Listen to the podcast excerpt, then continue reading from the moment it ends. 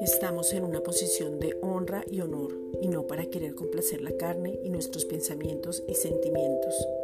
Padre, te pedimos en el nombre de Jesucristo que el fruto del Espíritu Gálatas 5, versículos 22 al 23, se manifieste en nuestras vidas y que el amor de Dios que ya ha sido derramado en nuestros corazones, Romanos 5:5, se revele para poder amarnos a nosotros mismos y desde ahí poder expresar ese amor a otros sin egoísmo, dejando todo argumento y poder amar en la esencia que somos. Primera de Juan 4:7.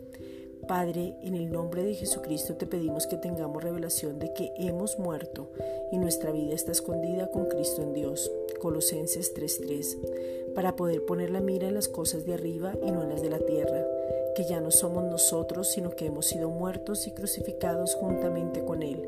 Gálatas 2:20, para que vivamos en la fe de Él mismo y no sea nuestro esfuerzo, lo que pensamos o lo que queramos hacer. No nos pertenecemos.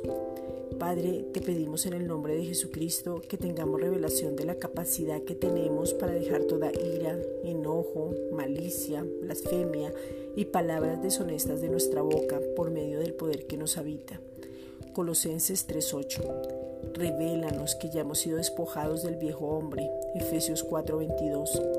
El viejo hombre estaba viciado con deseos engañosos y no está en nuestra nueva naturaleza. Segunda de Corintios 5:17.